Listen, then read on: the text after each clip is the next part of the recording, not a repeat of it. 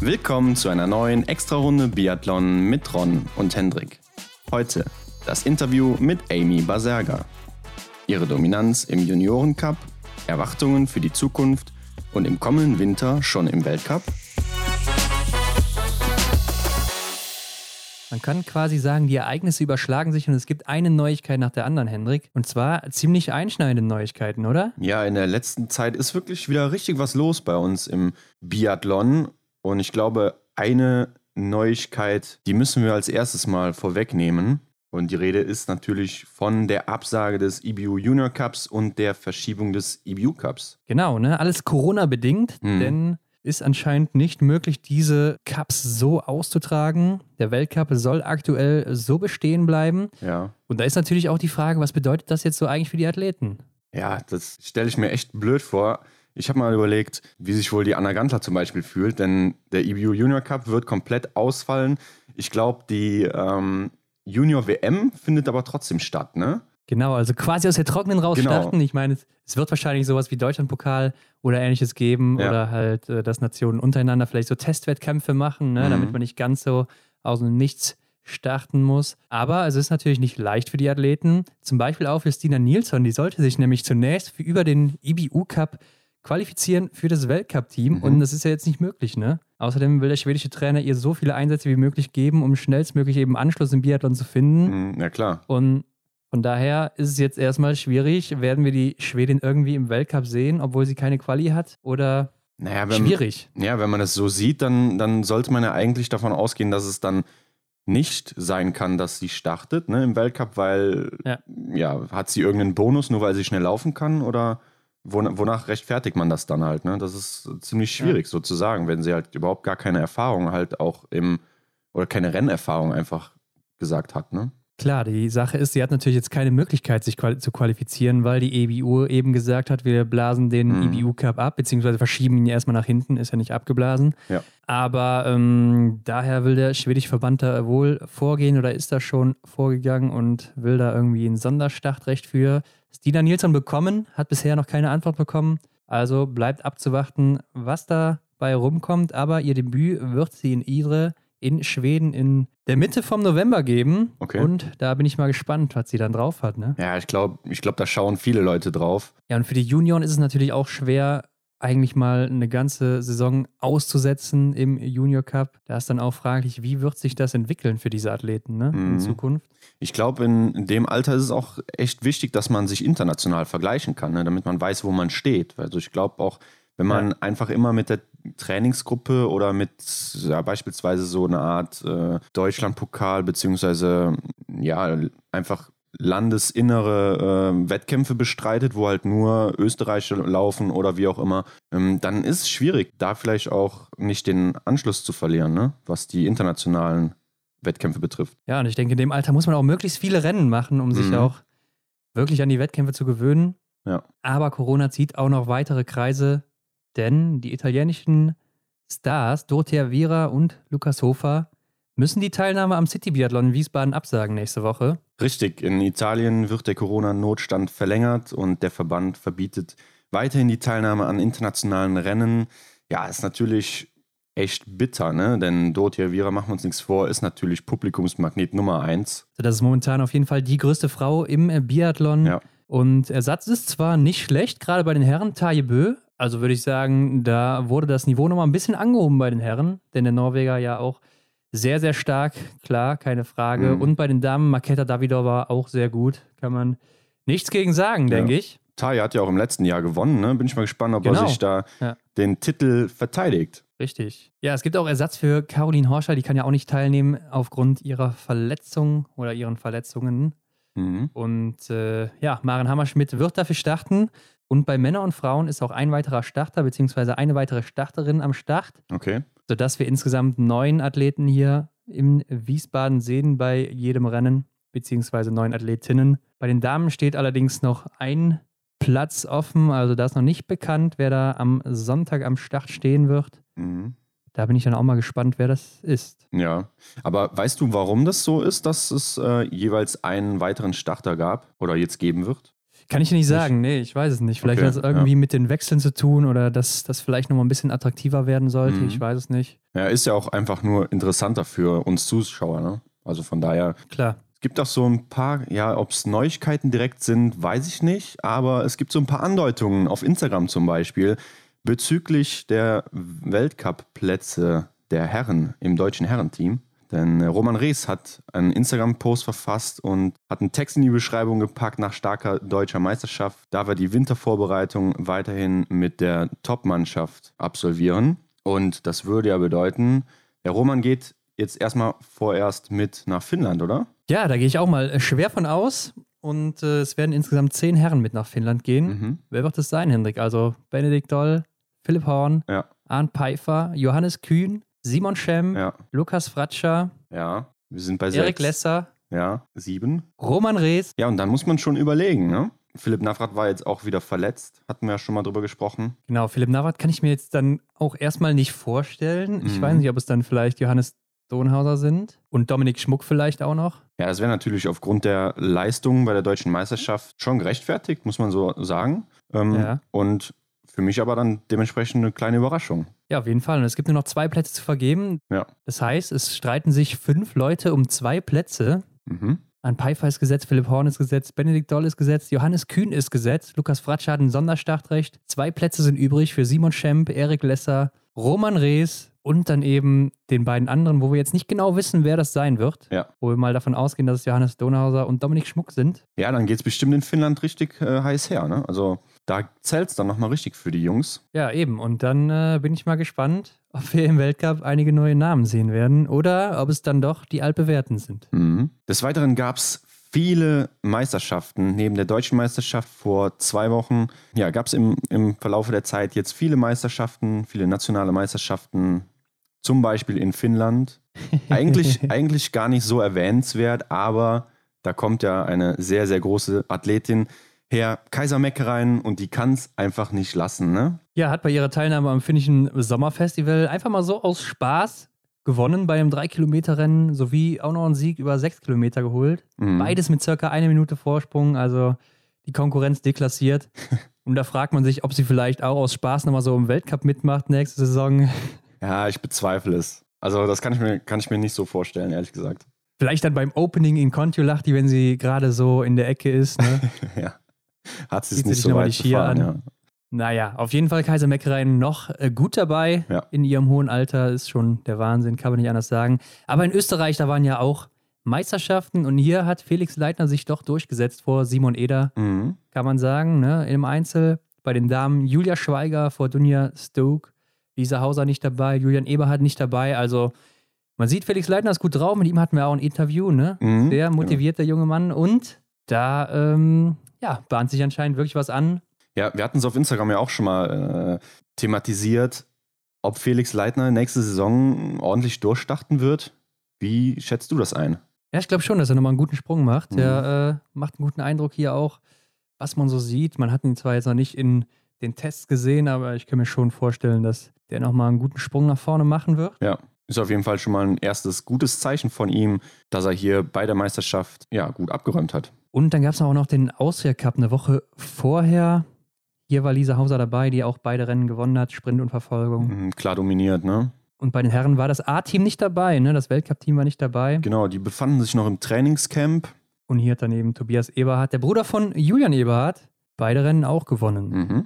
Erinnerung, ich glaube, eine der größten nationalen Meisterschaften, die haben wir einfach in Norwegen im Biathlon. Ja, ich glaube, es gibt kein so konkurrenzstarkes Land wie eben Norwegen. Mhm.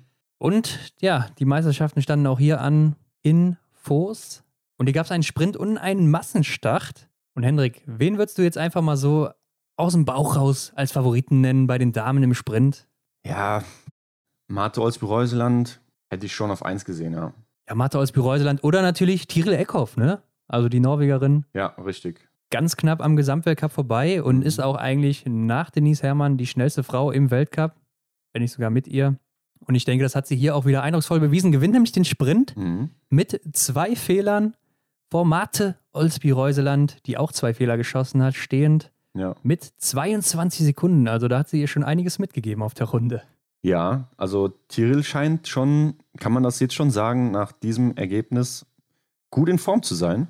Ja, ich fand sie beim Blink Festival nicht so gut. Da hat sie Mhm. auch schlecht geschossen Ja. und auch nicht so gut äh, auf der Loipe unterwegs gewesen. Aber hier, Mhm. Hut ab. Also die Norwegerin scheint mal wieder gut dabei zu sein. Ja. Auf Platz 3 Asne Skrede. Kenne ich bisher auch gar nicht, muss ich sagen. Nee, auch noch nie gehört. Ein Fehler, Genauso wie Caroline Knotten auf 4 kennt man ja. Ne? genau, die kennt man aus dem Weltcup schon mal. Ja, ich denke, die wird man auch in der nächsten Saison dann in der Staffel sehen bei den Norwegerinnen. Ja. Ist eigentlich eine sehr solide Schützin und auch ganz gute Läuferin, wird auch immer besser anscheinend. Im Sommer hier auch schon gute Ergebnisse beim Blink Mhm. Und es gibt ja noch einen Namen, der fehlt hier irgendwo oben. Ja, Nämlich auf Platz 23 finden wir erst Ingrid Landmark-Tandrevold. genau. Als du gerade auf die Staffel ansprachst, dachte ich so, ja, das sind dann drei und warte, da war doch noch jemand und zwar Ingrid Landmark-Tannewold. Ne?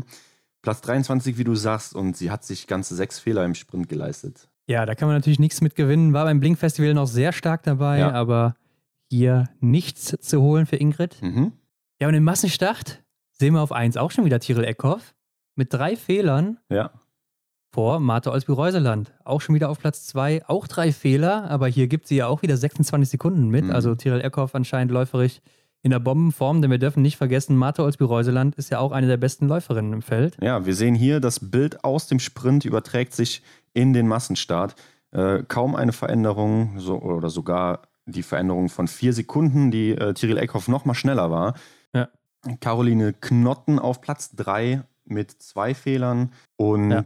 ja, die eben gesuchte Ingrid Landmark-Tandrevold finden wir auf Platz 15 mit sieben, neun Fehlern sogar. Ja, also am Schießstand lief es hier wohl gar nicht Wie für die kann Ingrid, das denn sein? aber mit neun Fehlern immerhin noch 15. von 29 Starterinnen. Ja. Also ja, Das war wohl dann ein äh, Wochenende zum Abhaken. Auf jeden Fall. Aber wie sieht es bei den Herren aus? Sprint, ganz klare Sache. Johannes Tingesbö holt sich das Ding, oder Hendrik? Ja, würde ich direkt so unterschreiben. Aber wir wurden eines Besseren belehrt. Denn gewonnen hat hier Sievert Backen mit zwei Fehlern. Mit zwei Fehlern Noch. in einem Sprint. Noch nie gehört den Namen. Ja, doch, doch. Kenne ich schon. Okay. Ja. Vor Vettel Christiansen. Aber Christiansen hat sogar einen Fehler weniger und ist Mhm. 15 Sekunden hinter ihm. Also wie schnell ist der Mann denn bitte gelaufen? Ja, das habe ich mich gerade auch gefragt. Äh, Alan Björntegard auf Platz 3, auch mit einem Fehler. Ja. Und Auch z- 23 Sekunden fast hinter ihm. Also es sind beides Top-Läufer hier. Mhm. Und der Sievert Backen schlägt beide mit einem Fehler mehr. Also das kann eigentlich sein. Und ich würde sagen, Johannes Tingesbö gewinnt doch das Ding hier, wenn er einen Fehler schießt oder wenn man sich mal Sievert Backen anguckt, Ja. wenn, sogar wenn er zwei Fehler schießt. ja, das kennt, Aber- man, das kennt man aus dem Weltcup. Ne? So würde man denken, Johannes kann sich einen Fehler leisten und gewinnt das Ding trotzdem. Aber hier Ja. war es halt einfach anders, denn Johannes liegt dann am Ende auf Platz 6. Ja, mit einem Fehler, wie gesagt, und 39 Sekunden Rückstand. 39 Sekunden und dann noch die Strafrunde, die der Sievert mehr in den Beinen hat. Also der hat dem Johannes hier richtig einen mitgegeben und Mhm. der hat auch selber auf Instagram geschrieben, dass er keine guten Beine hatte an dem Tag und das sieht man hier eindeutig. Also Ja, ist noch nicht in Form, der Norweger, aber ich glaube, das hat nicht viel zu bedeuten, denn das war im letzten Jahr, glaube ich, ähnlich teilweise. Ja, als ich die ersten Ergebnisse hier so mitbekommen habe, ähm, dachte ich auch so, war das nicht letzte Saison genauso? Ja, letzte ja. Vorbereitung so, letzte, äh, letztes Jahr, das erinnerte mich schwer daran. Mm, Da, da habe ich auch noch zu dir gesagt, so, hm, ob der Johannes vielleicht gar nicht so ne, in Form Ja, ja, ist. klar. Martin Foucault dachte es ja auch vor der Saison, dass der Johannes nicht so gut drauf Ja. ist und deshalb hat er sich auch schon wieder ein bisschen höher angepriesen und äh, ja, im Endeffekt hat der Norweger doch wieder alles rausgeholt, Mhm. was ging und auf Platz 8 sein Bruder, nämlich mit vier Fehlern, war dann läuferig anscheinend doch ganz gut unterwegs, Ja. aber ähm, am Schießstand mit vier Fehlern ging dann nicht viel für Tajebö. So ist es. Johannes Dahle darf man nicht vergessen aus dem Weltcup-Team, 23. auch mit vier Fehlern. Ja. Da sieht man dann schon den Unterschied zu Tajebö, der eine Minute schneller war auf der Strecke bei gleicher Fehlerzahl. Mhm. Springen wir in den Massenstart und da steht ein Bö vorne. Ja, und zwar nicht Johannes Tingesbö, wie jetzt jeder gedacht hätte, sondern Tajebö. Genau, mit sauberer Weste. Er hat sich keinen Fehler geleistet. 20 Treffer gesetzt und damit erster Platz. Auf Platz 2 Endre Stromsheim mit einem Fehler, 12 Sekunden Rückstand und Johannes Tinisbö doch noch auf dem Treppchen. Platz 3, das hört sich jetzt ein bisschen äh, böse an, die Formulierung hier doch noch auf dem Treppchen. Aber ja, Johannes Dinsbö auf dem Treppchen äh, mit einem Fehler. 20 Sekunden Rückstand auf seinen Bruder. Ja, Hendrik, und ich habe mir sagen lassen, dass die beiden Brüder nach dem letzten Schießen zusammen auf die letzte Runde gegangen sind. Okay, das ist mir jetzt neu. Auf Platz 1 und 2 raus. Ja. Und Taja hat ihn wohl ganz gut abgezogen, wie man hier auch sieht. Und Endres Strömsheim anscheinend auch noch den Johannes. Ja, klar, ne? Ähm, die Zeiten, die äh, verdeutlichen das hier.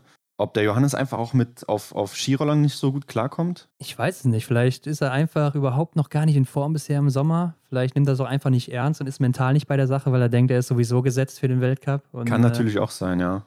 Ich denke, das hat auch mal einen großen Stellenwert bei, äh, ja, bei einer Weltspitze, ne? mhm. ne? Hier wirklich. Ja, wir werden es dann sehen in der Saison, aber wenn es so weitergeht, dann äh, wäre es natürlich bitter für Johannes, aber ich kann es mir nicht ja. vorstellen. Nee, wie gesagt, äh, wie eben schon erwähnt, das kennen wir aus dem letzten Jahr auch irgendwo her. Und ja. ich denke mal, im Weltcup wird das nochmal eine ganz andere Nummer wieder werden. Andere bekannte Namen aus dem Weltcup platzieren sich auf Platz 6, zum Beispiel Vettle Sjostad Christiansen mit äh, drei Fehlern, gefolgt von Johannes Dahle auf Platz 7, auch mit drei Fehlern. Genau, und Erland Björntegard, Zwölfter mit insgesamt fünf Fehlern. Mhm. Ja, also manche große Namen, die bekleckern sich hier nicht unbedingt mit Ruhm. Mhm. Weil die Konkurrenz ist stark. Ne? Wir kennen Alexander Fjeld Andersen, der war schon im Weltcup dabei, ist hier Elfter geworden. Ja. Sievert Backen, der den Sprint gewonnen hatte, ist hier Achter geworden mit vier Fehlern. Mhm. Oder auch Sturla Holm Lagreit, der ja in der letzten Saison die letzten zwei Weltcup-Orte mitgemacht hat, ist hier Fünfter geworden mit zwei Fehlern und der ist ja auch gesetzt für den Weltcup, für das Weltcup-Team. Ja.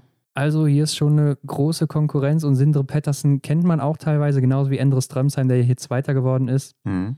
Wirklich gutes Teilnehmerfeld hier in Norwegen, gerade bei den Herren. Ja, muss man so sagen. Also Konkurrenz in Norwegen auf jeden Fall groß für den einen oder anderen. Okay, springen wir von Norwegen nach Russland, denn hier gab es auch ein paar Rennen. Es gab ein Einzel hier und bei den Damen gewinnt hier Viktoria Slivko mit einem Fehler vor Ekaterina Glasyrina mhm. mit einem Fehler und Svetlana Mironova auf dem dritten Platz mit drei Fehlern ist auch vielleicht momentan die beste Russin da, ne?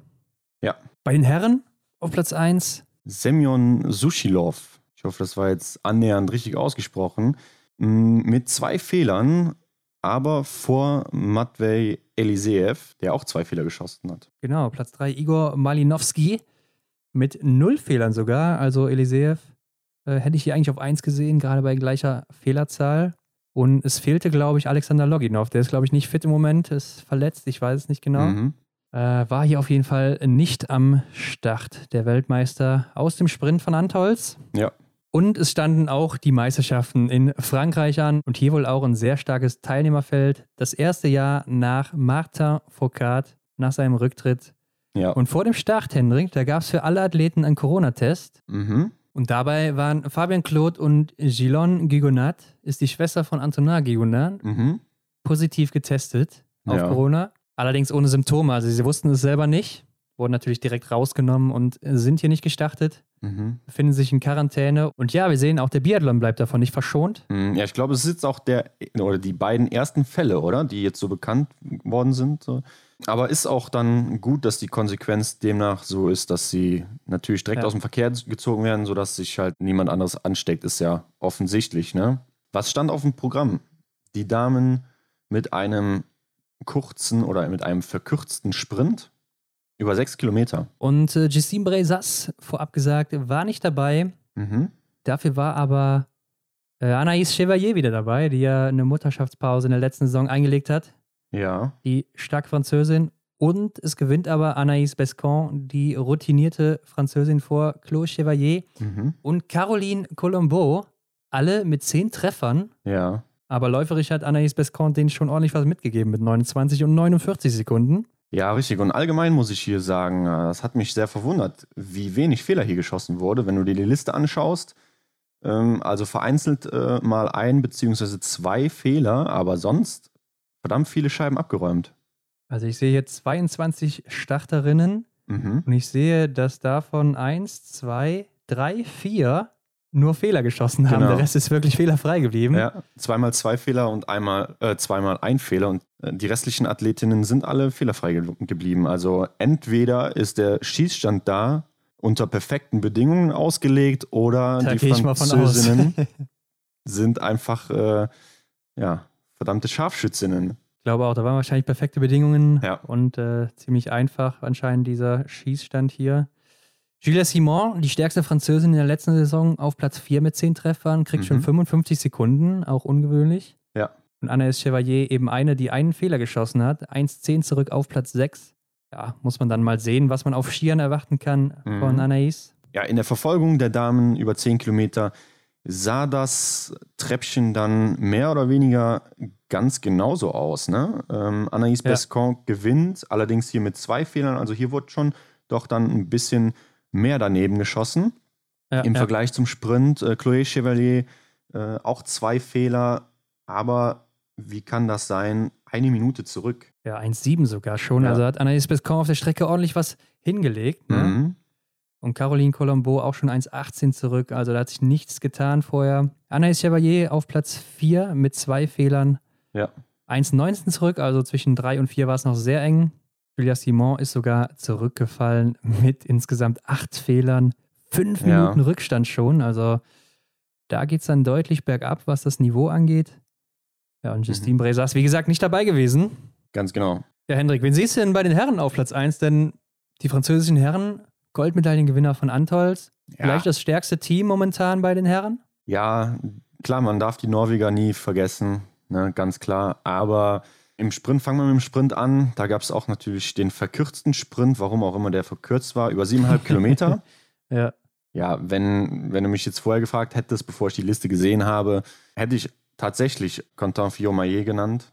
Ja. Weil er meiner Meinung nach äh, nach Martin letztes Jahr der, der stärkste Franzose war. Und ich gehe mal schwer davon aus, dass sich das Bild dann auch so weiter, weiter verbreitet.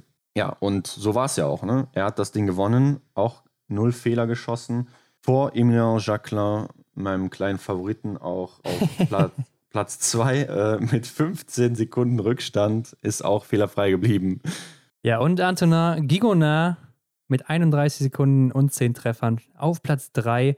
Also Fillon Maillet auch läuferisch hier wieder in perfekter Form, würde ich sagen. Der ist schon gut drauf. Obwohl er selber gesagt hat nach dem Rennen, dass er läuferisch noch gar nicht so in Topform ist. Mhm. Aber äh, ja, Ja. dann bin ich mal auf den Winter gespannt. Ja, Simon Detieu auf Platz 7 mit einem Fehler. Schon knapp eine Minute 10 Rückstand auf Quentin. Ja, kommt auch nicht mehr so gut in Fahrt in letzter Zeit, seit, der, Ja. seit dem Januar irgendwie. Auch letztes Jahr zweifacher französischer Meister, weiß ich noch, in Sprint und Verfolgung. Mhm. Aber mal sehen, wie es im Winter wird. Ja, und in der Verfolgung dann ein ähnliches Bild. Quentin Fillon-Maillet wieder vor Emilien Jacquelin und Antonin Gigonard. Hat sich also nichts verändert da vorne. Mhm. Äh, Simon Detieu hat da auch noch mitgekämpft um das Podest, aber hat dann anscheinend gegen Antonin Gigonard verloren. Alles in allem kann man sagen, dass die äh, nationalen Meisterschaften bei den anderen Ländern im Vergleich zu der deutschen Meisterschaft gar nicht so überraschend waren, oder? Die Ergebnisse. Nee, also man sieht wirklich, dass die starken Athleten sich hier auch durchsetzen und auch Ja. vorne mit dabei sind. Und dann hat das auch anscheinend einen Grund, warum die im Weltcup gesetzt sind. Mhm.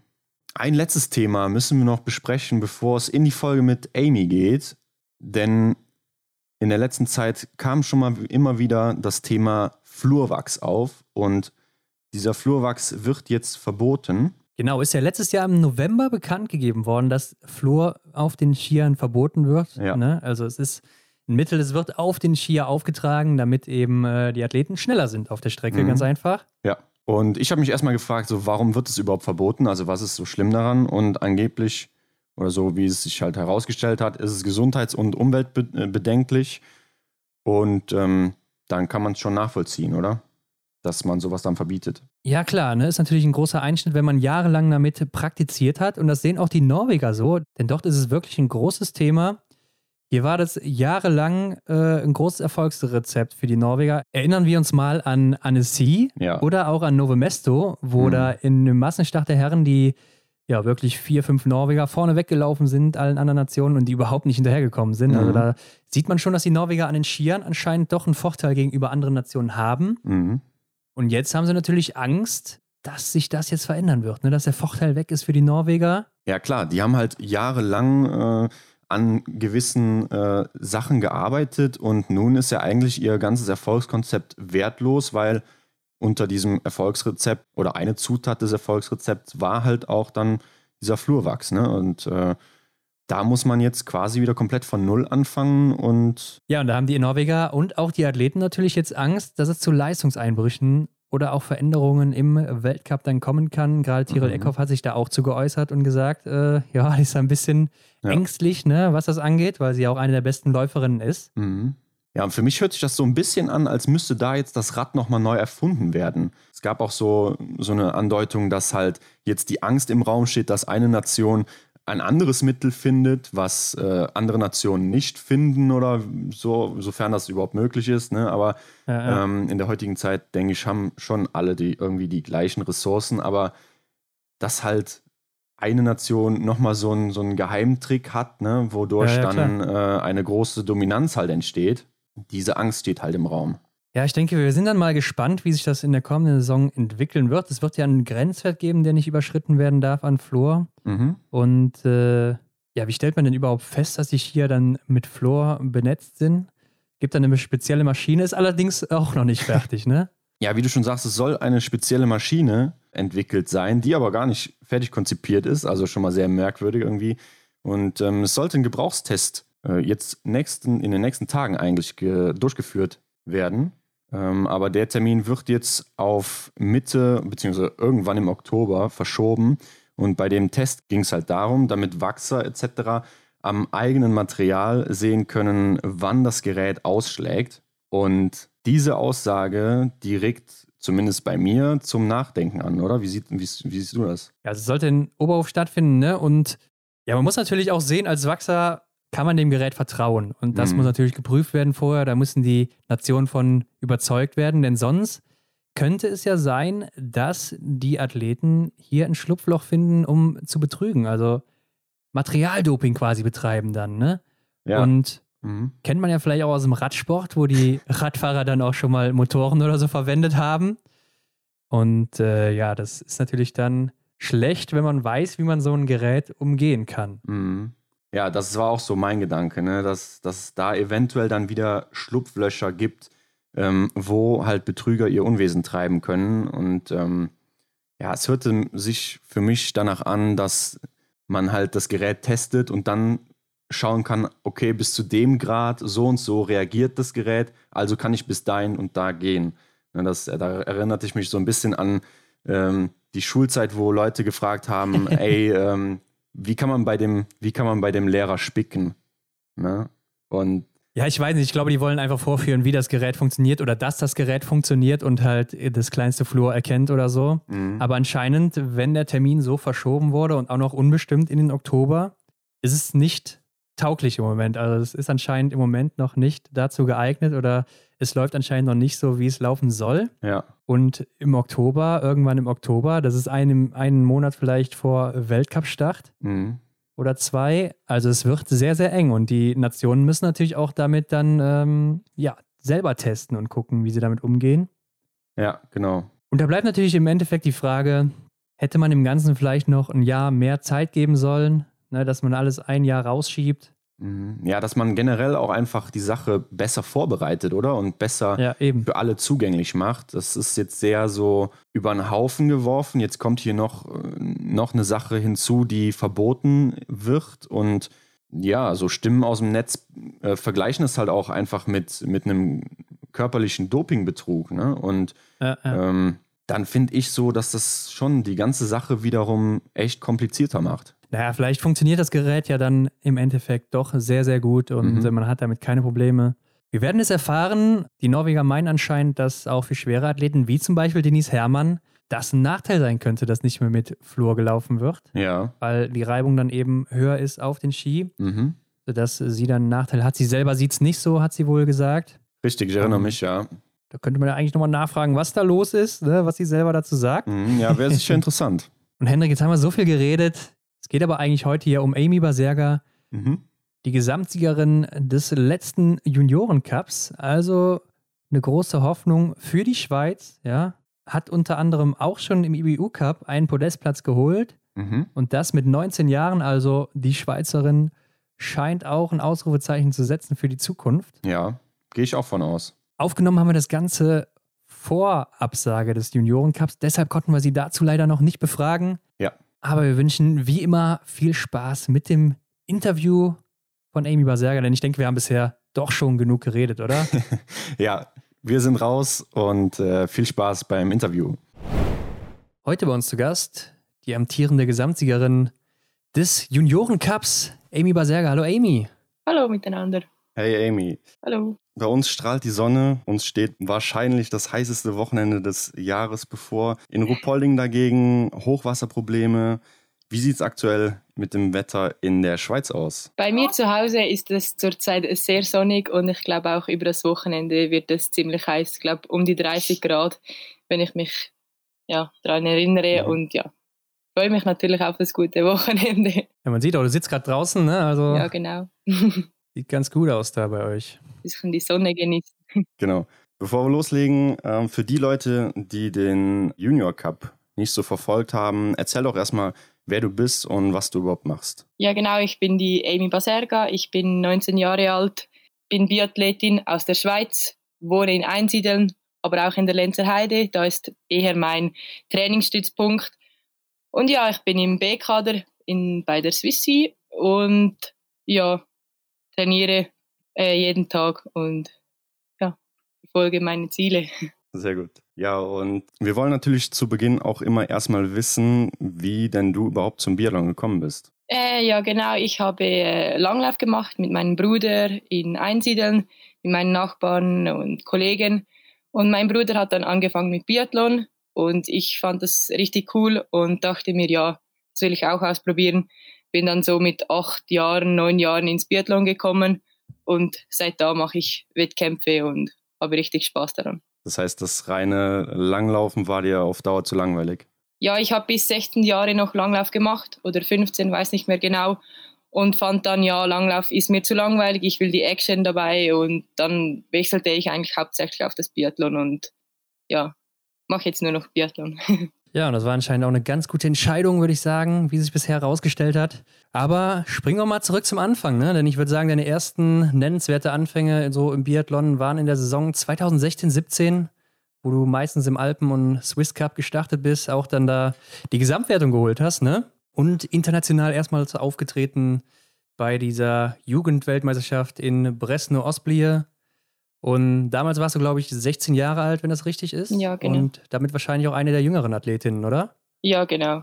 Ja, ich war da mehr im Alpencup am Rennen laufen mhm. und konnte dann die Quali holen für die WM in Osserbli. Weißt du ja noch, wie das für dich war damals im Vergleich zum Alpencup, dann endlich mal auf der internationalen Bühne zu stehen und zu starten? Ja, ich kann mich zwar nicht mehr so gut daran erinnern, aber äh, für mich war das mega cool, endlich mal eine Stufe höher zu starten und dann noch eine Weltmeisterschaft und ja, für mich war das alles so, es waren alles so Eindrücke, die, die bleiben mir schon, aber jetzt an die Rennen mag ich mich nicht mehr so gut daran erinnern.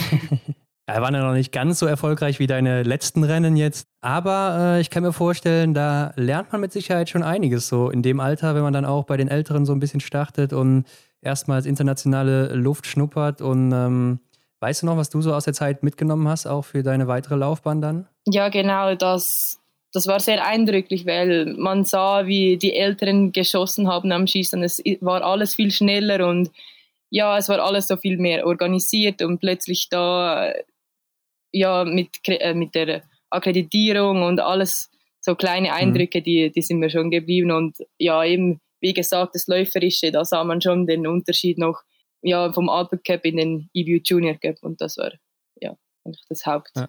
Und ich glaube, es war mit Sicherheit auch so deine erste größere Biathlon-Reise, oder? Wo du länger von zu Hause weg warst, weil ja, Ostblie, Slowakei, da fährt man mal nicht eben hin und wieder zurück, ne? Und ich glaube, für viele Athletinnen oder Athleten ist es wahrscheinlich schwierig, erstmal so lange von zu Hause weg zu sein. Aber wie war denn das für dich so damals? Ja, genau. Ähm, ja, ich war mir, also ja, ich war schon ein bisschen gewöhnt, ähm, übers Wochenende an einen Alpencap zu fahren oder sonst irgendwo nach Deutschland mhm. oder Österreich. Aber ja, mit dem Team soweit, es waren glaube ich ungefähr elf Stunden mit dem Bus, hatten glaube ich noch eine Zwischenübernachtung in ungefähr München gemacht. Und ja, dann hatten wir die GoPro dabei und machten natürlich immer coole Videos. Das war halt früher noch, ja. ja, dann hat man noch vielleicht die Zeit und die Lust im Auto zu filmen oder irgendwo im Hotel und ja, jetzt so die alten Videos zu sehen, war, war schon witzig. Aber ja, es war sicher ein cooles Erlebnis da dabei zu sein und die ersten Erfahrungen zu sammeln. Ja, kann ich mir sehr gut vorstellen in dem Alter. Und Saison 17, 18, ne? Warst du weiter erstmal im Alpen- und Swiss Cup unterwegs mhm. und Alpencup, Gesamtwertung Platz 2 diesmal, Swiss Cup wieder erste.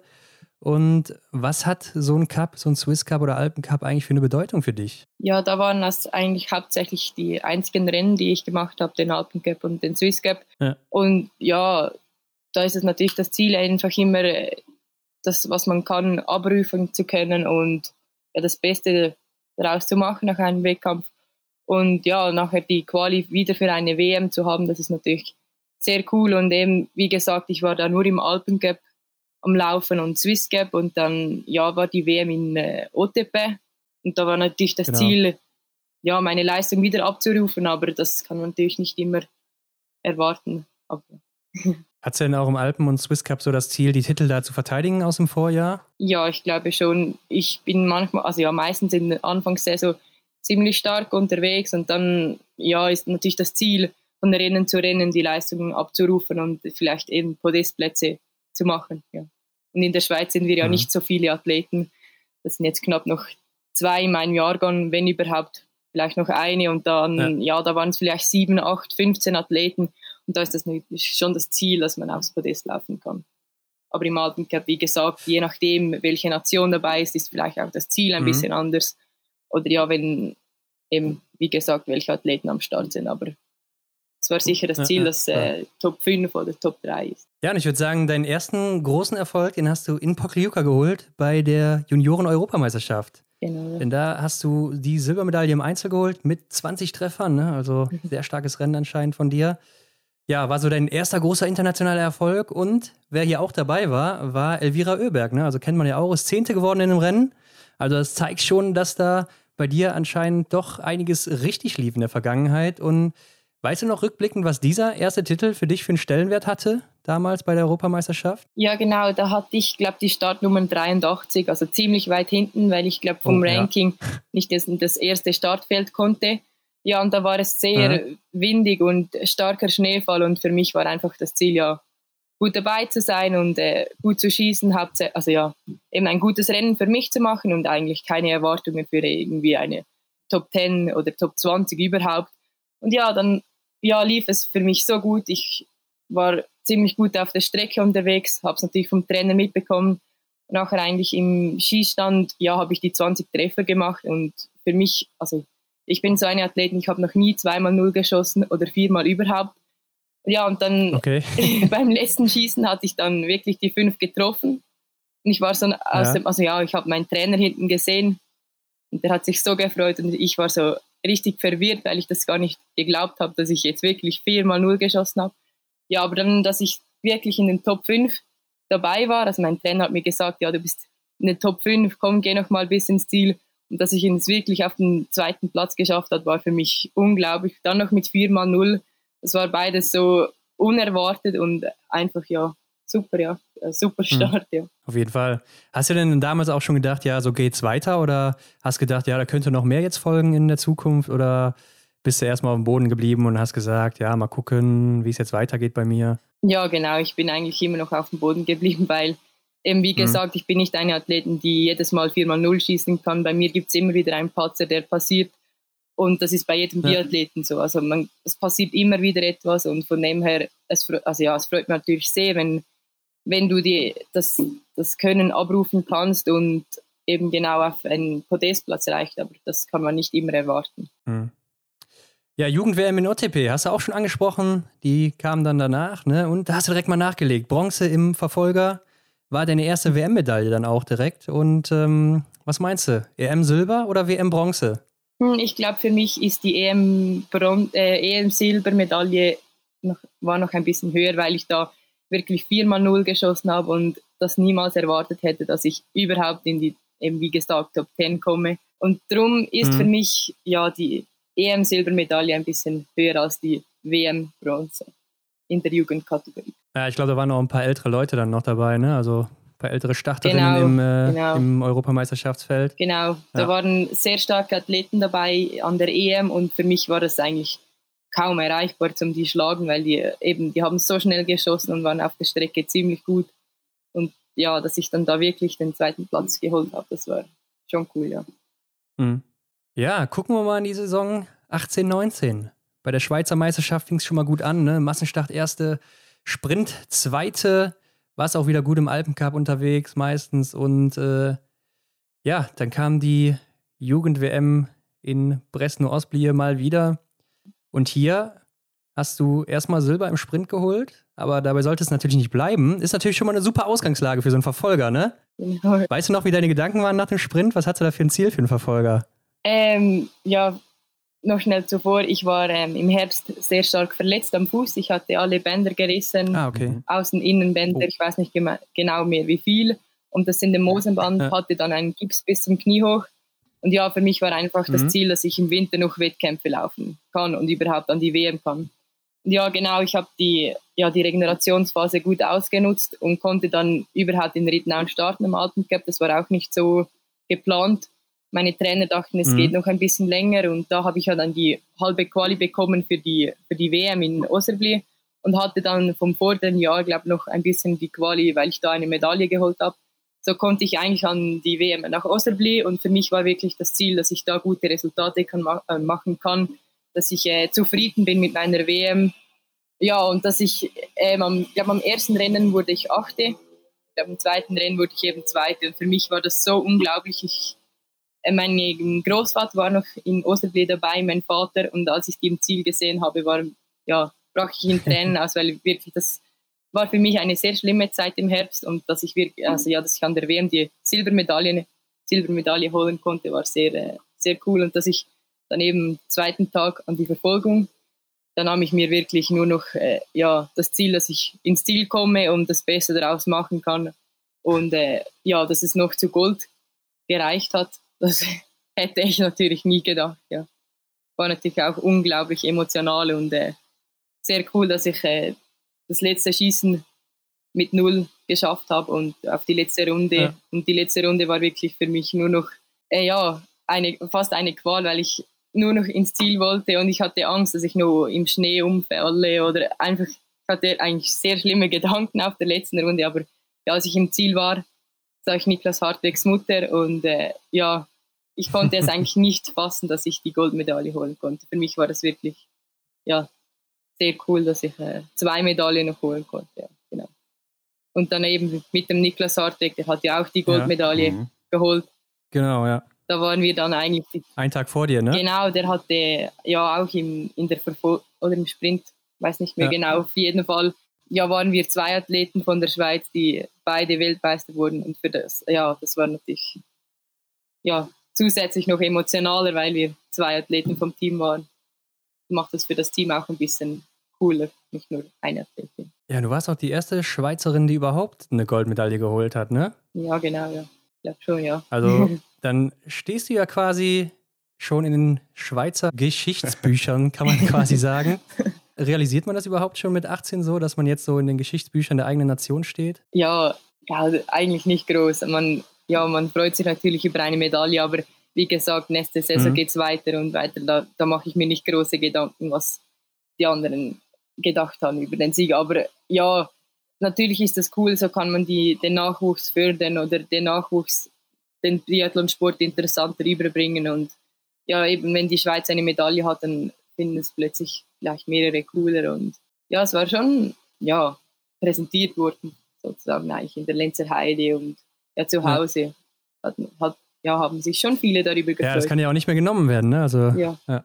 Ansonsten hast du in dem Jahr auch endlich mal dein IBU Junior Cup Debüt gegeben, ne? in Schuschön. Ja. Also abgesehen von deinen WM- und EM-Teilnahmen und äh, direkt mal mit Platz 29 im Sprint und Platz 10 im Sprint. Also da gab es zwei Sprints mhm, anscheinend. Genau. Und weißt du eigentlich noch, aus welchen Gründen du erst so spät in den Junior Cup eingestiegen bist? Mm, ja, wie gesagt, ich wollte eigentlich im alten Cup noch ja, die, die Resultate bringen und vielleicht dort mich zuerst mal setzen lassen und zuerst mal dort gute mhm. Resultate mhm. machen und dann ja. eigentlich erst in Junior Cup. Aber ja, warum ich jetzt früher nicht in den Junior gekommen bin, weiß ich eigentlich nicht genau. Aber ich war im Alten Cup eigentlich sehr zufrieden.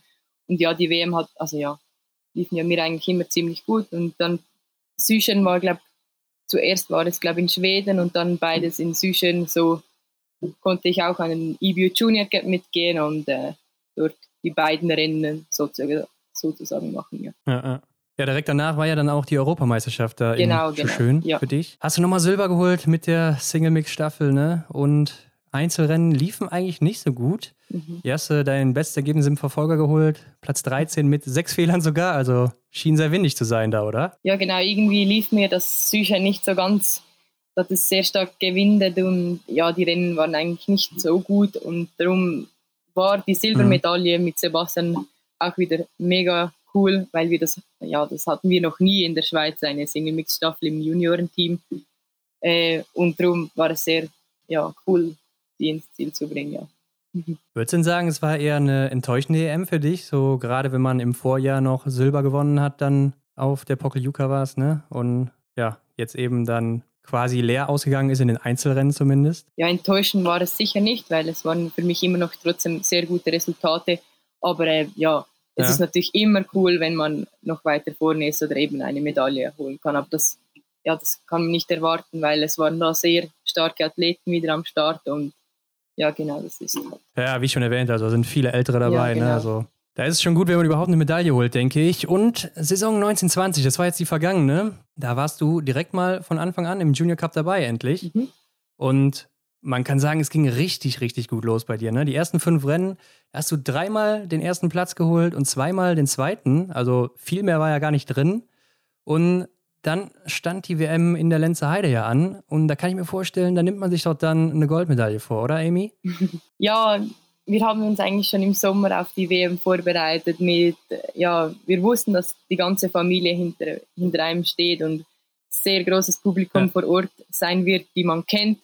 Und so äh, habe ich eigentlich nicht unbedingt eine Goldmedaille erwartet, weil ich wusste, ja, das kann einen noch nervöser machen oder irgendwie aus dem Konzept bringen. Äh, von daher habe ich einfach gehofft, dass ich natürlich eine Medaille holen kann, weil das wäre natürlich eben genial, weil man im vorderen Jahr auch Medaille holen konnte. Aber wie gesagt, ich war Mhm. das erste Jahr im Junioren, ähm, ja im Junioren, äh, wie sagt man, im Junior Cup, nicht mehr im Jugend sozusagen. Und ähm, Ja, ja, ja. an der WM kommen immer noch viel mehr stärkere Athleten oder wieder neuere Athleten, die im EBU Cup starten oder schon jetzt sogar im Weltcup. Darum ja, erwarte ich eigentlich nicht unbedingt eine Medaille. Es war, wäre einfach noch das i-Tüpfchen. Und von daher äh, ja, war es ziemlich cool, dass ich im, gerade im ersten Rennen eine Medaille holen konnte. Aber äh, ja, dass es jetzt in den nächsten zwei Rennen nicht mehr gereicht hat, war eigentlich auch nicht mehr so schlimm. Ja, Bronze im Einzel, ne? Mhm. Das war dann das erste Rennen. Und Sprintplatz 4, knapp vorbei am Genau, ja. ja, Medaillenplatz. Nur 1,5 Sekunden waren es. Ja. ja, das ist halt, Und ich glaube, im Verfolger war nicht mehr viel drin, ne? Also Ja, da genau. haben wir mal geguckt, die ersten drei Plätze unverändert geblieben, haben wir ganz gut geschossen. ja, ähm, wie gesagt, ich glaube 1,5 Sekunden war es auf vom vierten auf den dritten Platz. Ja. Ja, das hat mich, glaube schon, ja, das hat mich schon ziemlich geärgert, weil eben 1,5 Sekunden sind nichts. Aber ja, das ist halt Biathlon, es kann immer alles passieren. Und ja, am 6.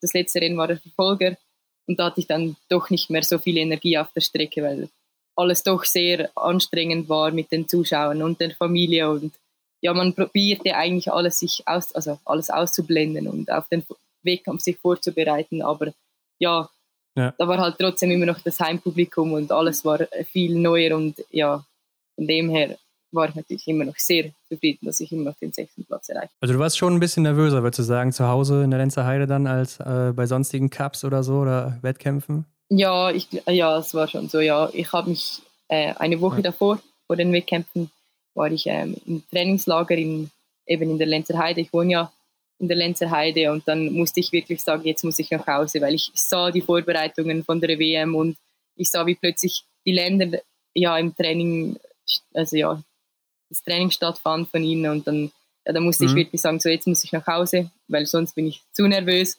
und kam dann wirklich dann ähm, zwei, drei, ja, wann dann halt das, der Beginn stattfand, dann bin ich dann in den Lenzer Heide und so war das eigentlich noch ziemlich gut. Ich konnte die Nervosität wegstecken und war dann eigentlich sehr fokussiert auf die Rennen. Dann ging es dann eigentlich schon, aber zu, also ja, eben eine Woche davor war ich schon ziemlich nervös. Warst du denn trotzdem zufrieden, so als Abschluss mit der WM dann? Ja, ich war sehr zufrieden, weil, wie gesagt, ja. dreimal in den Top 6, das ist schon ziemlich gut, ja. Für mich jetzt. Ja. Das stimmt, klar. Im, Im, Weltcup oder in, in, einem Wettkampfrennen würde jeder direkt das nehmen, ne? wenn genau, man das einem ja. vorher sagt. Ja, genau. Ja. Das würde ich wieder nehmen, ja. Ja. Aber bevor es für dich dann zurückging in den Junior Cup, hast du ja erstmal dein EBU Cup Debüt gegeben, ne? In Mattel. Mhm. Super Sprint und direkt mal die Bestzeit in der Quali. Also man muss sich ja qualifizieren im Supersprint fürs Finale und im Finale Platz 3. Also im Endeffekt Platz 3 im Supersprint im ersten EBU Cup Rennen. Und äh, das ist natürlich auch erstmal eine Seltenheit, würde ich sagen. Und ich glaube, damit hast du auch selber nicht gerechnet, oder? Dass du hier direkt mal aufs Podest läufst. Nein, ja, eben zuerst mal, dass ich mich überhaupt qualifizieren konnte, war sehr äh, cool, dass ich da starten konnte in Martell.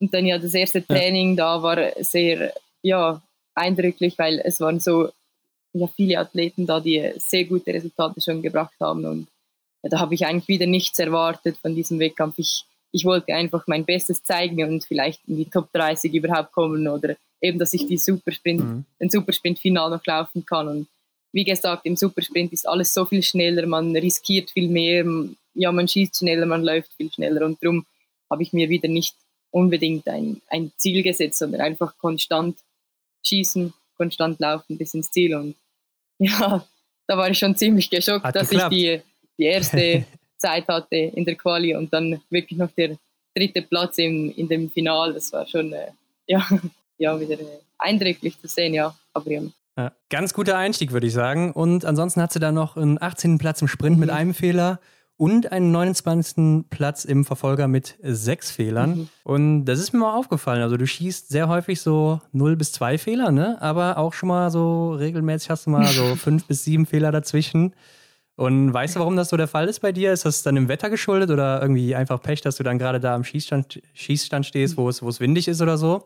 Oder meinst du, das ist irgendwie in dem Alter normal, dass man da so Ausrutscher hat? Ja, ich glaube, das war wirklich mein Fehler. Ich war da im Verfolg, glaube wieder ziemlich ja. müde. Ich hatte vielleicht noch die WM in den Beinen und äh, ja, dann passiert mir halt manchmal die sechs Fehler, aber natürlich ist es das Ziel von einem Athleten, konstant zu schießen und konstant äh, die Schießquote hochzubehalten. Aber ja, wie gesagt, Martell ist auch nicht der einfachste Schießstand. Es geht hoch vor dem Schießen und mhm. äh, ja, dann bleibt halt vielleicht manchmal eine Scheibe stehen bei mir. Gab es denn nach den ziemlich guten Ergebnissen Überlegungen, hier weiter im IBU Cup zu starten bei dir? Mm, nein, eher nicht. Das waren dann, ich glaube, sowieso gleich die EM in Hochfilzen und die wollte ich eigentlich laufen und ich wollte auch, ich sah ja dann, dass ich in der Gesamtwertung relativ vorne bin oder vorne bin, ich weiß nicht mehr genau, ja. wie es war und da wollte ich eigentlich ja den Junior Cup fertig laufen und nicht nochmal wieder eine Stufe höher laufen oder ja, auf jeden Fall wollte ich einfach die,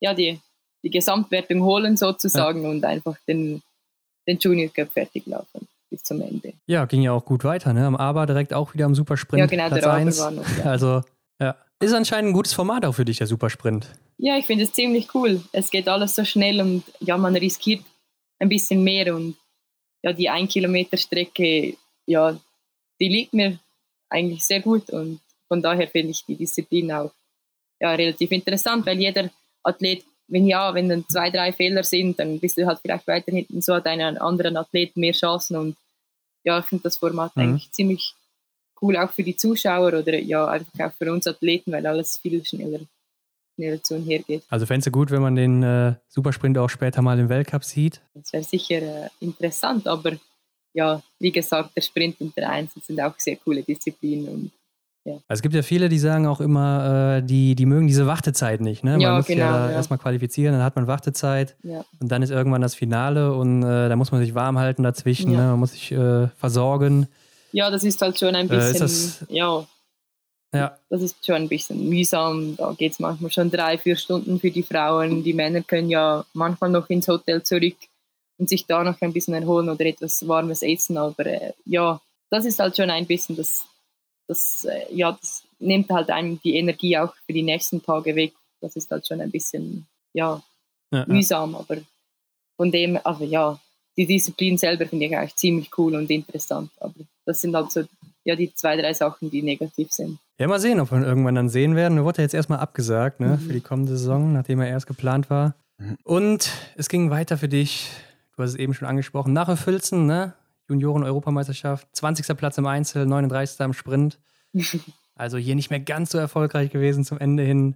Aber man kann sagen, du hast äh, ja hier deine erste Junior Cup-Saison beendet und direkt mal die Gesamtwertung geholt. Mit 91 Punkten Vorsprung sogar. Also ähnlich wie Niklas, sehr, sehr großer Vorsprung bei nur elf Rennen waren es, glaube ich. Mhm. Hast auch äh, drei von vier Kristallkugeln mit nach Hause genommen. Und hat sie vor der Saison damit gerechnet, dass du hier so Chancen hast, alles mitzunehmen? Nein, das eigentlich gar nicht. Ich, ja, mein Ziel war vor der Saison, dass ich konstante Leistungen bringen will und möchte. Und das äh, ja, erfolgte mir ja anfangs sehr, sehr gut. Ich sah, dass ich fit unterwegs war und das, ja, ich sah dann Mitte, Mitte Jahr, also Mitte Saison sah ich dann, dass ich in der Gesamtwertung ziemlich vorne bin. Und so war dann eigentlich schon das Ziel, dass ich ja, weiterhin konstante Leistungen bringen möchte. Aber es ist natürlich auch manchmal schwer. Ja, das, ja, mhm. dass ich es wirklich geschafft habe, drei Kugeln nach Hause zu holen. Ja, das, ich sah immer, ich glaube, da war ich 16 oder 17, als ich das erste, erste Jahr im Junior Cup dabei war, also im, an der WM. Und da sah ich, dass die einen Athleten eine Kugel holten. Und das war für mich schon sehr eindrücklich zu sehen. Boah, die haben eine Kugel und ja, im alten Cup hast du vielleicht nicht ganz genau gewusst, dass die eine Kugel bekommen, wenn sie eine Einzelwertung gewinnen. Für mich war das eigentlich, ja, wie gesagt, ich wusste das wahrscheinlich noch gar nicht. Und das, ich sah dann eine Deutsche, glaube war es, oder eine Französin, die hat dann die Kugel in der Hand gehabt und sage, ja, so eine will ich dann auch mal. Aber dass es gleich im ersten Jahr geklappt hat, ist natürlich, ja. Aber cool, ja. Direkt mehrfach genau, auch noch. Ja. Auch noch mehrfach. Bist du dann nicht doch ein bisschen enttäuscht, dass bei der Sprintwertung warst du ja auf Platz zwei, dass es da letztendlich nicht gereicht hat für die vierte Kugel, weil es waren auch nur 15 Punkte, glaube ich, Rückstand auf den Platz 1. Ja, genau, die, die Sprintkugel war sehr mhm. knapp und mein Sprintrennen lief ja wirklich nicht gut im, in Hochfilzen. Von daher bin ich auch nicht enttäuscht, dass ich die Sprintkugel nicht habe. Ist übrigens nach Deutschland gegangen. ja, genau. Vergangene Saison, kann man eigentlich sagen, dass du die Dorothea Viera des Junior Cups bist? Und fängt man da schon an, große träumen für die Zukunft? Ich glaube, das kann ich noch nicht sagen, dass die, die Dorothea ist schon noch mal ein Next Level, die schießt noch viel besser und läuft noch viel besser. Aber äh, ja, die ist auch älter. Ja, Nein, schön zu hören, das habe ich jetzt noch nie so gehört. Äh, was sagt denn dein Umfeld dazu? Sind die schon so dran und sagen vielleicht schon solche Sachen zu dir? Nein, ich glaube eher nicht. Sie, sie freuen sich natürlich über, über jedes Ergebnis und jedes, jede Medaille. Das ist für uns ja, eben nicht, nicht selbstverständlich, dass man eine Medaille holen kann an einer WM oder die Gesamtwertung überhaupt. Von daher nehme ich eigentlich Saison für Saison und Rennen für Rennen. Ja, ja. ja, so viel zu deiner Laufbahn bis hierher. Schauen wir mal ein bisschen was in die Zukunft. Deine Ziele sind schon ein bisschen formuliert, also ein bisschen schwammig, würde ich mal sagen. Äh, Junioren-WM und EM natürlich und dein erster Weltcup-Einsatz, den hast du auch auf deiner Liste für 2020, 2021. Aber was heißt das konkret für nächste Saison? Wir nehmen an, so nur eine WM- und EM-Teilnahme ist dir wahrscheinlich nicht genug, oder? Ja, genau. Also mein Ziel ist es sicher, am Anfang Saison im Junior Cup äh, gute Leistungen zu erbringen und vielleicht dann auch äh, die Quali für den EBU Cup zu haben, da die, die weiteren Rennen zu laufen. Und schlussendlich wäre natürlich on top einen ersten Weltcup-Start. Und ja, für die EM setze ich vielleicht jetzt doch höhere Ziele, weil ich jetzt doch zwei Saison nacheinander eine Medaille holen konnte und von dem her ja, ist das Ziel vielleicht schon ja. Top 3, Top 5 sicher. Ja. ja, das sollte drin sein. Ne? Und bleiben wir mal ein bisschen beim Weltcup, denn wir haben ja eingangs schon erwähnt, dass du hat schon mal öfters mit Elvira Oeberg zu tun, ne? Und die ist ja nur ein Jahr älter als du, hatte jetzt ihre erste komplette Weltcup-Saison hinter sich. Und ist das vielleicht einer, an der du dich auch orientierst, dass du sagst, du willst auch jetzt vielleicht ja, eine ganze Saison direkt mal laufen und gucken, wie es läuft? Ja, vielleicht eine ganze Saison wäre schon ein bisschen viel, weil da sind die Rennen doch noch mal ein Stück strenger und ein Stück intensiver. Aber ja, die Elvira hat mit mir schon im 17, 18 äh, mit mir Rennen gelaufen und jetzt 18, 19 oder 18, 19 war es ja. Und äh, ja, die ist halt schon eine ziemlich starke Athletin. Ich habe mich auch da sehr stark an ihr orientiert, weil sie da ziemlich vorne mitlaufen konnte, auch an der EM in Südschön.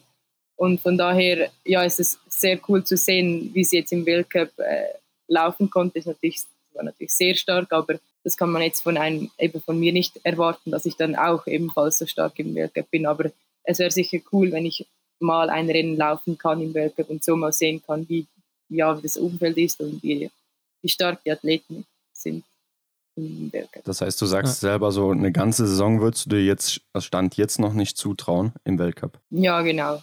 Ja, ja zuerst will ich vielleicht nochmal äh, eine EBU Cup Saison laufen oder einen Junior Cup, so Hälfte, Hälfte vielleicht und äh, ja, eins, zwei Weltcup-Starte mhm. haben, aber eine Saison im Weltcup ist halt schon nochmal ziemlich intensiv. Ja klar, das sind mehr als elf Rennen auf jeden Fall. Ja, genau. weißt du denn, wie viele Startplätze die Schweiz aktuell hat im Weltcup? Sind das nur die vier?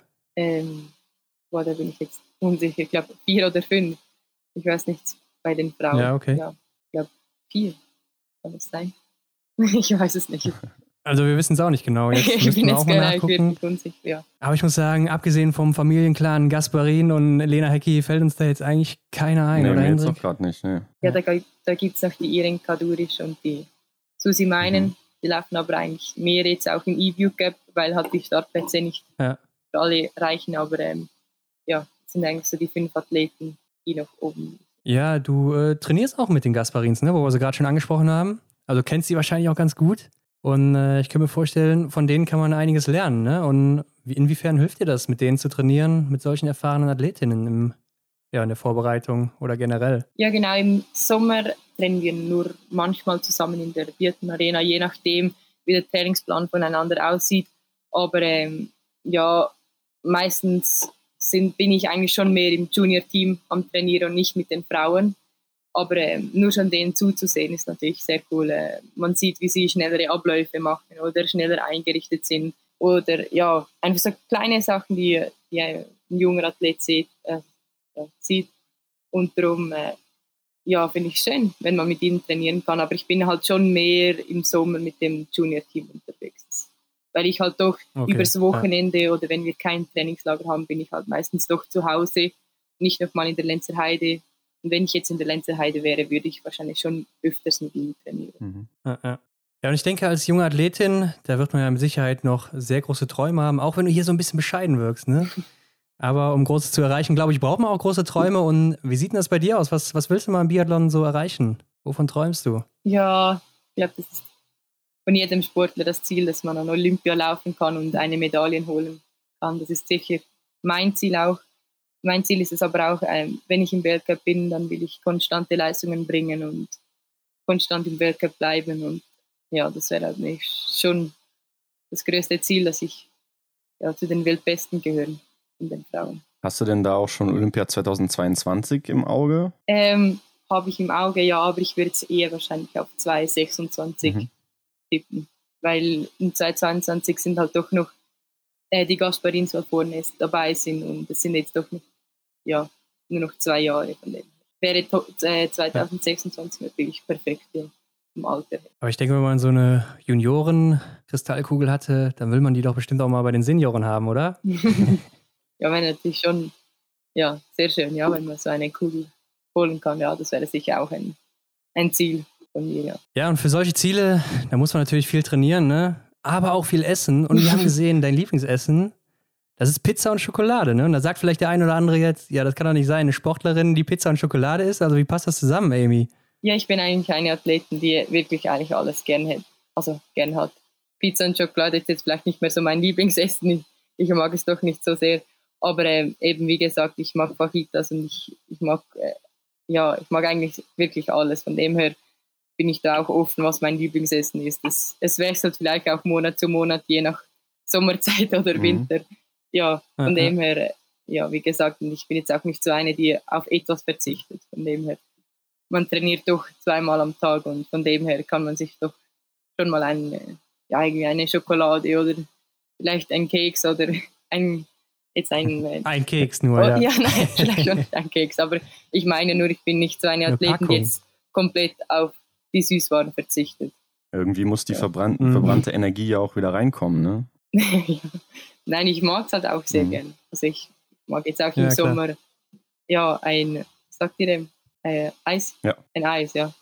Ja? ja. Eis. Was sagt ihr denn dazu? Was?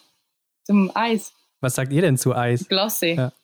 Ah, okay. sagen dem ja. Und ja, eben ein Eis gehört für mich dazu im Mhm, Sommer. Ja, Da verzichte ich jetzt nicht drauf. wir auch nicht. ja, klar. Ja, das ist auch schön. Äh, habt ihr denn in der Schweiz auch so Ernährungsexperten, mit denen ihr da zusammenarbeitet, wo du ja auch vielleicht Tipps und Tricks holst, beziehungsweise generell vielleicht deinen Essensplan so ein bisschen anpasst? genau, da kommt immer vielleicht so einmal im Jahr einer vorbei in einem Trainingslager und gibt da ein paar Kurse, ein paar Tipps. Ähm, ja, die helfen sicher sehr, so, vor allem jetzt im Winter auch, dass man die, ja, dass man die Energie behalten kann. Aber ich, ja, wie gesagt, Mhm. ich bin, ich habe jetzt eigentlich keinen eigenen Ernährungsberater, äh, von dem her, ja. Ich, ja, eben die Tipps. Also du bist schon selber dafür verantwortlich? ja, ja. ja. eigentlich schon, ja. Ja, aber nimm uns doch mal mit auf so einen Tag oder so einen üblichen Tag bei dir. Was gibt's zum Frühstück und wann ist die erste Trainingseinheit? Ja, ich esse meistens ein Brötchen zum Morgen und ein, eine Frucht oder äh, ein Müsli dazu mit Haferflocken oder was auch immer, was es halt gibt. Ich bin da auch ziemlich offen. Ich bin nicht so eine, die jeden Tag dasselbe isst. Das wird mir sonst auch zu langweilig. Und dann starten wir eigentlich meistens so um 8.15 Uhr das Training, je nachdem, was auf dem Trainingsplan steht, und sind dann circa so um 11.50 Uhr, 12 Uhr fertig.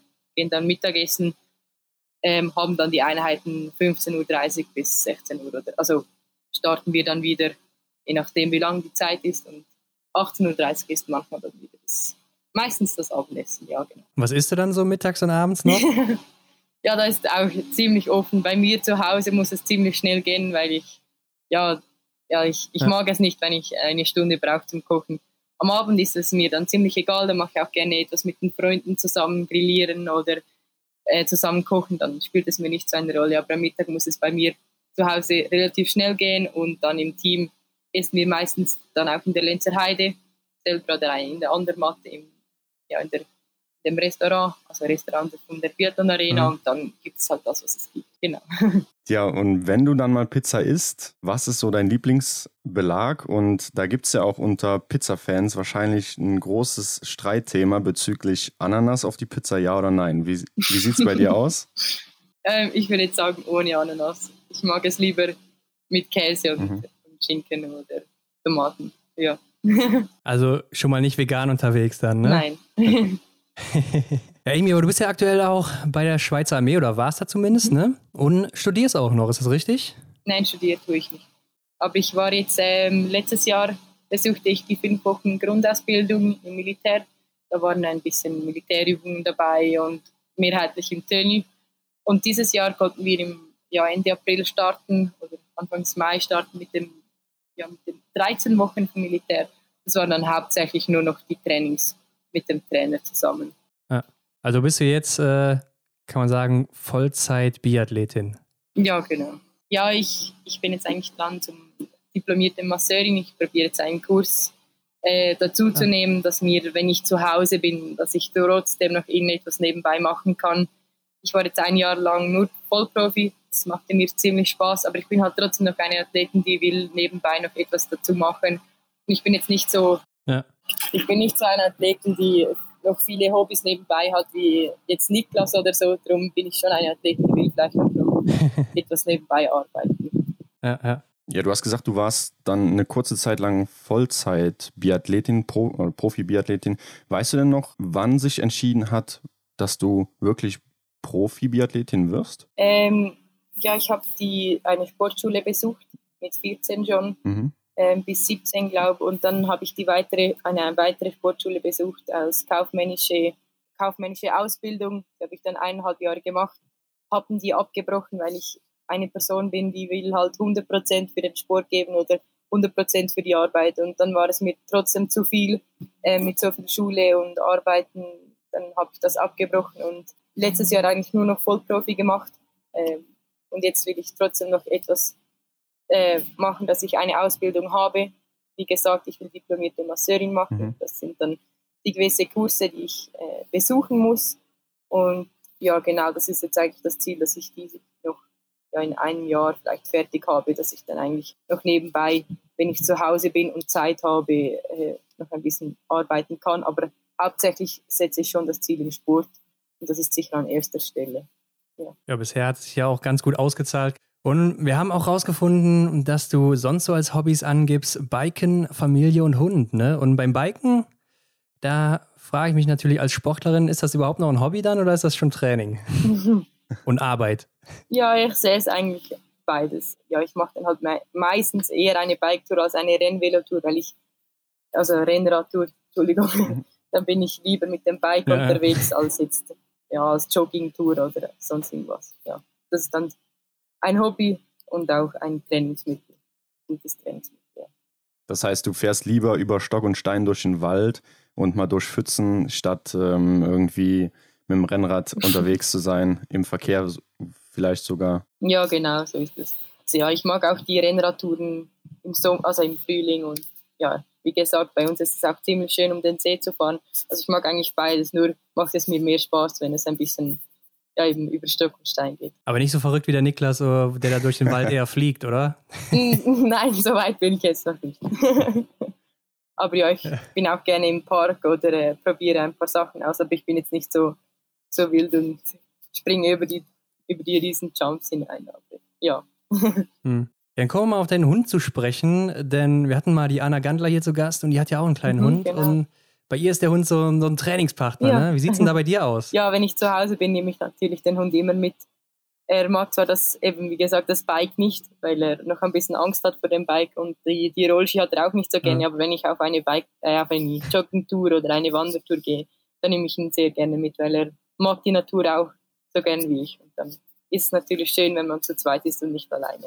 Und dann führt er dich da durch den Wald oder und du läufst hinterher. ja, genau. oder umgekehrt. ja, beides.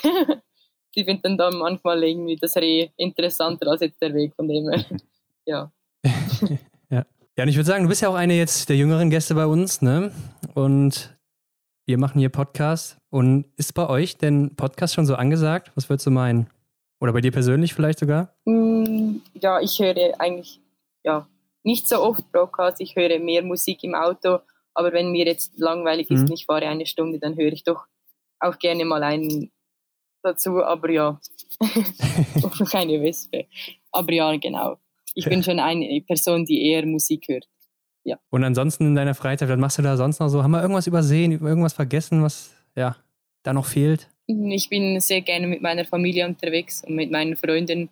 Wenn ich dann die Zeit habe, dann will ich sie auch nutzen irgendwo eine Wandertour ja. oder einen Berg machen oder irgendwie, ja, je nachdem, was gleich für Wetter das ist. Aber ich bin schon sehr gerne mit meinen Freunden und Freunden unterwegs. Genau, Amy, wir haben eine Kategorie, die heißt Fragen, die wir Gäste immer fragen. Und damit wollen wir jetzt mal starten. Und wir wollen als erstes wissen, hast du ein Ritual vor jedem Rennen? Ähm, ja, ein gewisses Ritual habe ich eigentlich nicht. Ich esse einfach immer drei Stunden vor dem Wettkampf und dann geht es ja eigentlich ziemlich schnell dann ist dann der Skitest, das Einschießen und da habe ich eigentlich nicht mehr die Rituale. Ich mache dann das Einwärmen ziemlich gleich jedes Mal und ja, ich esse einfach einen Teller Reis am Morgen, die drei Stunden davor und nicht irgendwie Brot. Mhm. Ja, das funktioniert eigentlich ziemlich gut, mhm. aber sonst ein, eine Musik höre ich eigentlich nicht unbedingt vor dem Wettkampf. Oder sonst ein Lied oder so. Das ist, wenn dann, ja, ich, das Handy vergesse ich meistens sowieso irgendwo wäre mir das zu mühsam, um die jedes Mal wieder dabei zu haben und zu suchen. Hast du einen Lieblingsort im Junior Cup oder generell im IBU Cup irgendwo? Nein, ich mag Pokljuka sehr gerne. Ich finde die Strecke da sehr cool, der Skistand-Einlauf. Aber sonst finde ich jetzt eigentlich alle Strecken oder ja, Ortschaften ziemlich cool. Ich glaube, das kommt auch immer darauf an, wie man an diesem Ort gewesen ist. Dann wird es plötzlich vielleicht der Ort wieder der Favorit. Aber ja, ich mag Pokljuka sehr gerne. Ja, da wäre es natürlich auch schön, da in der kommenden Saison einen Weltcup-Einsatz zu bekommen, ne? ah, wenn es möglich ist, wäre natürlich genau perfekt, ja. Welche ist deine Lieblingsdisziplin? Mm, ich mag der Verfolger sehr gerne. Ich finde da das alles sehr spannend. Es kann alles passieren. Man kann, wie gesagt, von einem schlechten Rang nach vorne laufen oder umgekehrt. Aber sonst finde ich eigentlich alle Disziplinen ziemlich cool. Mhm. Ja. Stehend oder liegend schießen? Mm, stehend. Ja, ich weiß nicht, da kann wie gesagt wieder viel mehr passieren als im Liegend. Und darum, meistens ist es ja das letzte Schießen und das zeichnet ja. ein Athlet vielleicht auch manchmal aus, wie nervös er ist oder mental bereit ist für das letzte Schießen und darum stehend. Was würdest du sagen, wo bist du besser? Mm, ja, glaube ausgeglichen, eher liegend. Ja. Okay. Schon liegend, ja. ja. Was ist für dich das Coolste am Biathlon? Ähm, das Coolste am Biathlon ist eigentlich, wie gesagt, man, man weiß nie, wie es endet im Ziel oder man kann vielleicht so einen guten Tag haben und ja, eine Medaille holen und am nächsten Tag vielleicht nicht mehr so. Und das ist eigentlich immer so ein bisschen, ja, es können auch andere Athleten plötzlich vorne sein und das ist immer spannend. Man weiß nie, wie es, ja, wie die Rangliste aussieht. Ich sage jetzt, ja, im Langlauf weiß man vielleicht, wie es, wie die Rangliste aussehen könnte. Mhm. Aber im Biathlon kann ja. immer passieren, dass ein Athlet plötzlich vorne dabei sein kann. Und darum, das ist einfach so spannend im Biathlon. Und ja, es kommen so viele Sachen zusammen, die passen müssen an einem Tag. Und ja, das ist, das ist halt schon das Coole am Biathlon. Ja, das mit dem Langlauf, das sagen auch mal viele hier, dass das ziemlich entschieden ist meistens. ja. Im Gegensatz zum Biathlon. Ja. Was ist denn für dich das Schlimmste am Biathlon? Oh, das ist eine schwere Frage. Das Schlimmste? Ja, es gibt eigentlich nichts Schlimmes. Ja, es gibt halt die ein, zwei Sachen, die manchmal mühsam sind, aber äh, das gehört dazu. Die muss man machen, dass man besser wird, wie zum Beispiel, ich sage jetzt mal das Trockentraining oder die ein paar Einheiten im Sommer, die vielleicht nicht so cool sind, aber die gehören dazu. Und ja, ich glaube, der Punkt, das noch ja. ja. das Schlimmste ist, wenn man eben, wie gesagt, so ein gutes Rennen hat und dann im letzten Schießen ja das verpatzt und äh, ja daneben schießt und dann plötzlich das Rennen ja auf einmal vorbei sein kann. Das ist eher das ja das das ist fast am schlimmsten, wenn das äh, ja plötzlich schlecht endet, wenn es so gut begonnen hat. Aber sonst gibt es eigentlich nichts Schlimmes, wo ja mhm. wirklich ja. schlimm ist. sonst würde ich es auch nicht machen. Ja, klar. Dein schönster Moment im Biathlon? Mm, das war sicher die Goldmedaille vom letzten Jahr, also von letzter Saison, vorletzter Saison und äh, sicher die Bronzenmedaille in der Lenzer Heide, weil da die Atmosphäre so schön war und die ganze Familie vor Ort war, die, die Freunde, die Sponsoren und ich glaube, der Moment war sicher sehr schön und gehört zu den schönsten Erlebnissen im Biathlon von mir jetzt, ja. Wer sind denn deine Vorbilder im Biathlon? Mm, Im Biathlon sind es sicher die Dorothea Wierer. Die hat so, also ja, genau, die ist halt einfach ziemlich gut, ja. Die schießt einfach abnormal und äh, läuft ziemlich gut auf der Strecke. Und von den Männern jetzt Johannes Tingnesbö und Furcade. Mhm. Ja, genau. Das sind so die drei, mhm, die ich ja. ziemlich mag. Vorbilder außerhalb vom Sport, gibt es da wen? Beziehungsweise außerhalb vom Biathlon? Ähm, ich finde die Lindsay Vonn mega cool. Und äh, mhm. der Roger Federer mhm. natürlich. Das sind so die zwei, ja, die ich immer verfolgt habe, schon als kleines Mädchen. Der Roger Federer einfach, wie er ja mit all dem umgeht und die Lindsay Vonn, die steht einfach nach jedem, ja, nach jeder Verletzung steht die wieder auf, macht weiter. Ja, die ist so sympathisch und ist immer auf dem Boden geblieben, drum Lindsay Vonn und Roger Federer. Ja. Ah, ähnlich wie beim Niklas, mhm. also der hat auch den genau. Roger genannt. Ja. ja, der ist halt einfach, ja, ein super Typ. Der ist immer sympathisch, seine Interviews sind, ja, er ist, ja, er ist so wie er ist und er ist immer auf dem Boden geblieben mit seiner Familie und ja, ja genau, darum finde ich ihn auch, ja, super cool, ja. Mhm. Weißt du, was du heute machen würdest, wenn du nicht zum Biathlon gekommen wärst? Oder auch gar nicht zum Sport vielleicht? Mhm, schwere Frage. Ich, eben, wie gesagt, ich mag Sport, seit ich klein bin. Ich wusste eigentlich schon immer, dass ich Profisportlerin werden will und, aber ja, ich mag die Natur sehr gerne. Ich würde vielleicht etwas mit in der Natur machen. Ich mag die Tiere. Ich würde vielleicht, ja, wie gesagt, mit Hunden etwas machen oder allgemein mit Tieren. Oder äh, Blumen ja. mag ich auch sehr gerne. Ich habe mal als Floristin einen ja, Sommerjob gemacht mhm. und von daher würde ich vielleicht mhm. eher auf diese Ebene gehen. Oder als Masseurin. Interessant auf jeden Fall. Ja, genau. ja ich bin halt eine Person, die, ja, ich probiere viele Sachen aus und von daher weiß ich jetzt nicht genau, was ich machen würde. Mhm, ja. Okay, zum Schluss haben wir drei spezielle Aufgaben für dich. Äh, die erste lautet: Beende diesen Satz. Ich würde niemals. Uff. oh, ich würde niemals. Ist egal auf welche Ebene. Ja, alles egal, ja. Was dem Kopf egal, kommt. Ja. Hm, ich würde niemals, weiß nicht, ich würde niemals mehr in die Schule gehen. Nein, ich, das, das ist glaube, eine sehr schwere Frage. Ich, ja. ich glaube, mhm. ja, kann jetzt nicht weiteres beantworten. Also ja, ich habe keine Antwort dafür. Ich, nein, die Schule ja, die machen mir halt schon nicht mehr so Spaß, darum würde ich vielleicht niemals mehr in die ja. Schule gehen. Okay, dann lassen wir das mal so stehen. ja. Amy, stell dir vor, du könntest hier den besten Biathleten der Welt zusammenstellen. Ja, da geht es wirklich nur um deine Meinung. Hm. Welche Eigenschaften würdest du nehmen und von wem? Und ist es auch egal, ob Frau, Mann, aktiv oder inaktiv? Ja, ja, das Schießen würde ich sicher von der Dorothea nehmen. Die ist so konstant und äh, eine Kadenz und ja, ist halt einfach ziemlich gut. Hm. Darum das Schießen von der Doro. Ähm, ja, ich mag die, die Dombracheva ziemlich gern. Die, die finde ich einfach toll vom Charakter. Die ist immer aufgestanden. Wie gesagt, die hat manchmal auch Patzer drin gehabt, wie stehend oder liegend schießen. Das, das kann wirklich auch passieren bei einem Sportler. Darum würde ja. ich sie nehmen. Und ja, die Kukalova fand ich einfach immer sehr sympathisch von der Person her. Von der Person jetzt die Kukalova. Und ja, Läufer ist Johannes Tingnes Böder ist ja für mich der beste Läufer, genau. Und Martin Fourcade gehört natürlich auch noch dazu. Der ist einfach auch ein super, super Mensch, super sympathisch und darum will ich die zwei Männer noch dazu nehmen. Hast du Martin Fourcade schon mal getroffen live? Mm, ja, genau, in Oberhof in der Skihalle. Den ah. habe ich mal getroffen. Ah, okay. Da war ich, glaube 16 und das war das größte Highlight, den live zu sehen in der Umkleidekabine. Da waren wir Mädels richtig so, oh, Martin Fourcade. da machten wir dann gleich ein Foto mit ihm und ja, das war schon, schon witzig, ja, genau. ja, das glaube ich. so klein und dann, ja, das größte Vorbild steht vor, von einem und mhm. ja, das, ja. ist schon ein riesen Highlight für so ein junges Mädchen. Ja, kann ich mir auch gut vorstellen. Amy, Amy, zum Schluss äh, wollen wir noch wissen, was würdest du auf eine Werbetafel schreiben in einer großen Stadt, wo es jeder lesen kann?